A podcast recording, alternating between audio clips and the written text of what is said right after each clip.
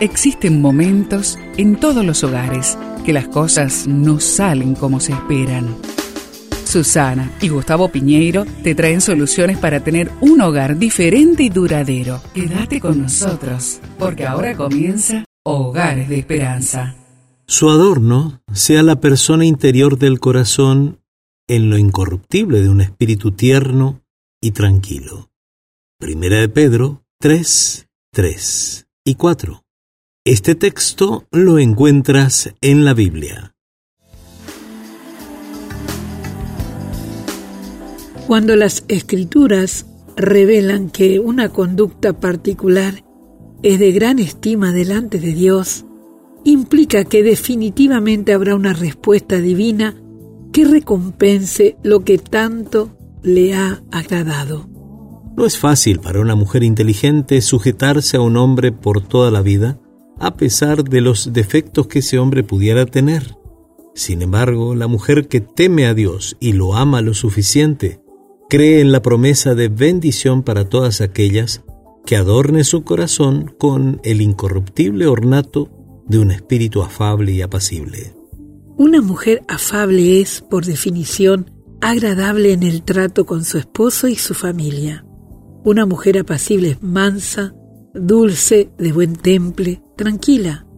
No hay duda de que aún bajo las muchas presiones de la vida moderna, una mujer podrá ser así a la medida que busque el rostro de Dios. El poder de Dios descansando en su corazón es la fuente de fortaleza y dominio propio para poder mantenerse en esa dimensión de salud emocional. Mujer, Dios te ha llamado hija de Sara si haces el bien sin temor ninguno y ninguna amenaza. Esto significa que las bendiciones que recibió Sara, la esposa de Abraham, serán tus bendiciones si esperas en él. Aquella que se sienta amenazada por este mandamiento jamás podrá confiar en la promesa de prosperidad con que Dios bendijo a la mujer que vino a ser ejemplo a todas las mujeres de la tierra. Te propongo un desafío allí en la familia. ¿En qué consiste el adorno de la mujer? Según lo expresa Pedro en su carta, recuerda que esto lo encuentras en Primera de Pedro capítulo 3. Te invito a orar. Amado Dios, quiero morir a mí misma para adoptar la conducta que tanto te agrada a ti. Y como hombre también, como esposo, Deseo morir a mis propios deseos para poner tus deseos, Señor, en primer lugar y los deseos de mi esposa. Y te lo pedimos juntos en el nombre de Jesús. Amén.